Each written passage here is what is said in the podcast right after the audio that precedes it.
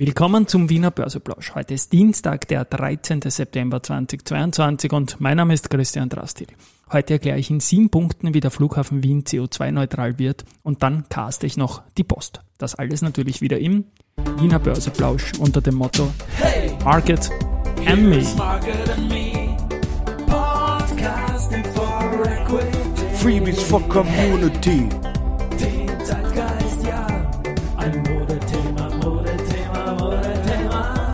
Ja, die Börse als Modethema und die Septemberfolgen des Wiener Börseplausch sind präsentiert von Wiener Berger und Aventa Group. Ja, schauen wir gleich einmal auf den Markt zu Beginn. Äh, wir haben jetzt 13.10 Uhr, als ich das hier einspreche, 6.408 Punkte im ATXDR, ein Mini-Plus von 0,11 Prozent. Und auf der Gewinnerseite im breiteren ATX Prime schauen wir uns da immer an, haben wir Frequentis mit plus 2,4%, die Unica mit plus 2,4%, Pira Mobility mit plus 2,2%, auf der Verliererseite die OMV mit minus 2,5%, die AMAG mit minus 2,1% und auch die Marinomed mit minus 2,1%. Zur Marinomed habe ich gestern gesagt, Verzeihung, äh, dass die äh, an einer Konferenz in Amerika teilnehmen an der Biofarm America. Es sind aber mehr Konferenzen und die haben das heute auch ausgesendet. Äh, die sind da ganz, ganz, ganz aktiv unterwegs, nämlich zuerst einmal die Bader Investment Conference, ähm, dann am Small Cap Day am 23. September in München, also ist dort eingebettet. Dann an der Finest äh, CE Election Investor Conference in Wien vom 3. bis 4. Oktober äh, der Bio Europe in Leipzig von 24. bis 26. Oktober und dann an der CPHI in Frankfurt oder CPHI, wenn es in Frankfurt ist, ähm, in Festival Showcase in London am 14. November gibt es dann auch noch. Also eine ganze Menge. Ja, heute ist der 13.09. und da ist auch in den Geschichtsbüchern jähren sich ein paar Dinge. Zum einen darf ich mal dem ehemaligen Bank Austria-Chef Gerhard Rander zum Geburtstag gratulieren. Und dann gratuliere ich auch der Polytech Group. Die hatten am 13.10.2010 den besten Börsetag ihrer Börsegeschichte. Und damals ging es um 22,4 Prozent nach oben an einem Tag.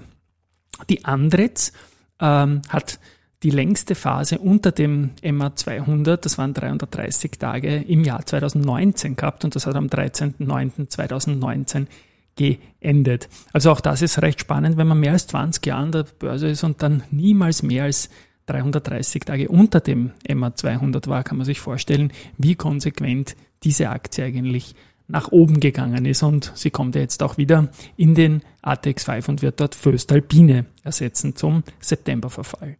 Und weiter haben wir noch ähm, positive Serien und zwar endete am 13.09.2013 zum Doppel hatte da elf Tage plus in Folge.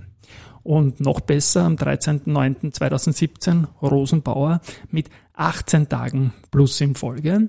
Und das ist die längste Serie, die mir bekannt ist. Den Wanderpokal gibt es seit 2020 und da hat ihn die UBM geholt mit 14 Tagen äh, in ununterbrochener Reihenfolge. Also es gilt nicht einmal ein, ein, ein gleichbleibender Kurs.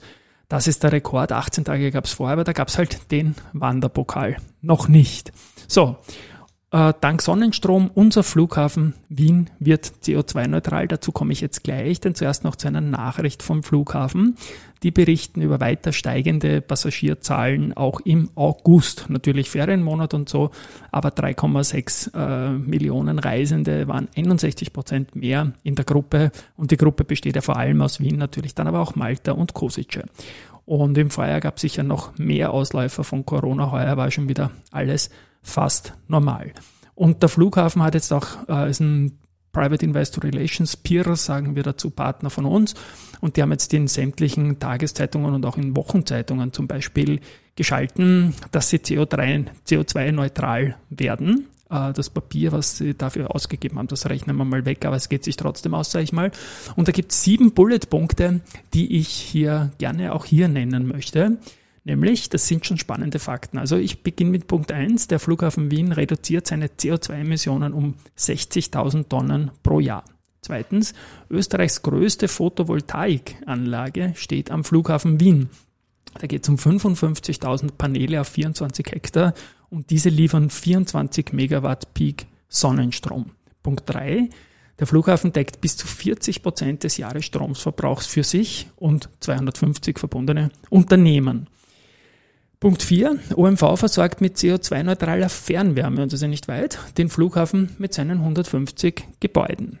Äh, Punkt 5. Bereits rund 400 E-Fahrzeuge sind am Airport im Einsatz. Punkt 6. Erdwärme und Sonnenenergie versorgen den Office Park 4 und es ist damit eines der nachhaltigsten Bürogebäude Österreichs.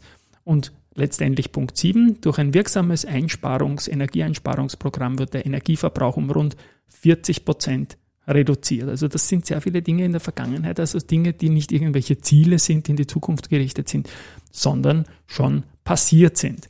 Und Informationen gibt es da unter viennaairbot.com slash CO2 neutral und werde ich dann natürlich auch in den Shownotes verlinken.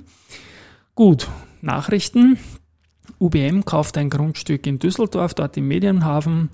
Und da soll es natürlich ein Bürogebäude dann in Holz-Hybrid-Bauweise geben. 10.000 Quadratmeter Bruttogeschossfläche und unterirdisch auf 4.000 Quadratmeter Bruttogeschossfläche mit 105 Stellplätzen ja, Thomas Winkler, der CEO, sagt also, dass die aktuelle Schockstarre am Transaktionsmarkt genutzt wird, um eine konservative Pipeline, die das Unternehmen hat, weiter aufzustocken.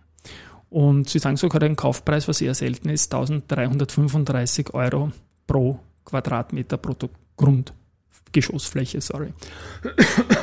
Wolfgang hat auch einen guten Auftragseingang und zwar 3,7 Millionen Euro. Das ist äh, viel für dieses noch junge Unternehmen. Da geht es um Infrastrukturlösungen für emissionsfreie Mobilität, also auch so ein großes Thema, wie auch die UWM und der davor zitierte Flughafen äh, haben, äh, um den steigenden Liquiditätsbedarf, den es rundherum gibt, auch zu gewährleisten, werden Kapitalmaßnahmen evaluiert. Das können Anleihen sein, aber auch eine Kapitalerhöhung. Und mit einer Kapitalerhöhung könnte man ja unter Umständen aus dem Direct Market Plus rauskommen in ein höheres Segment. Sage aber jetzt mal ich, das sagt nicht der Vorstand, der Beta-Wert.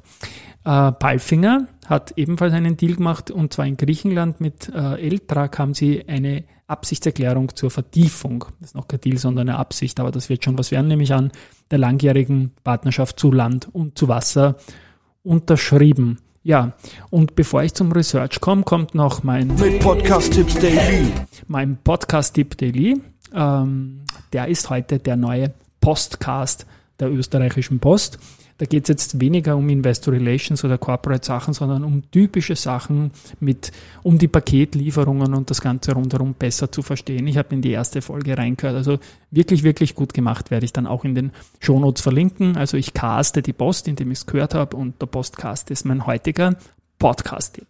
Und finally gibt es noch Research.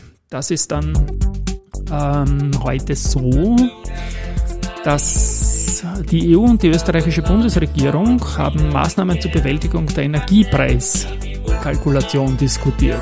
Und Raiffeisen Research, genau, die Einleitung lesen müssen, hat sich das angeschaut.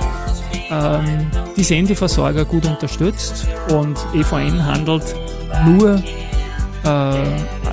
handelt, sorry, jetzt muss ich den Satz nochmal sagen, EVN handelt zu 85 Prozent des Marktwerts der Beteiligung am Verbund. Also wieder wieder die alte Geschichte.